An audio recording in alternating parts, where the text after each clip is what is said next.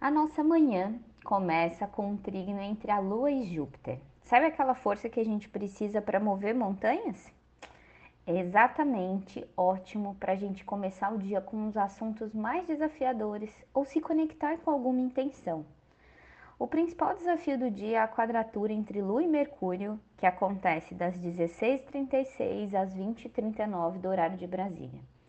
Apesar do entusiasmo dessa Lua em Sagitário, pode ser mais desafiador manter o foco nesse período. Então, evite conversas importantes, é, pois as, nas vibes mais baixas desse signo é aquilo que a gente fala sem papas na língua, sabe? Então, tenha uma atenção maior também nos trajetos, em razão de possíveis acidentes. Essa euforia sagitariana também pode ser transformada em frustração. Hoje a Lua também inicia a sua fase minguante em Sagitário às 23 e 08. Lembra que este signo fala da nossa verdade interna?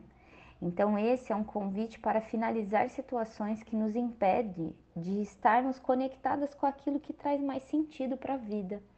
E como a Lua também quadra Netuno, depois de entrar nessa fase né, minguante, dentro dessa alunação pisciana, é um, necessário um cuidado maior com o nosso esgotamento emocional e energético. Cuide do seu corpo espiritual assim como cuida do seu corpo físico.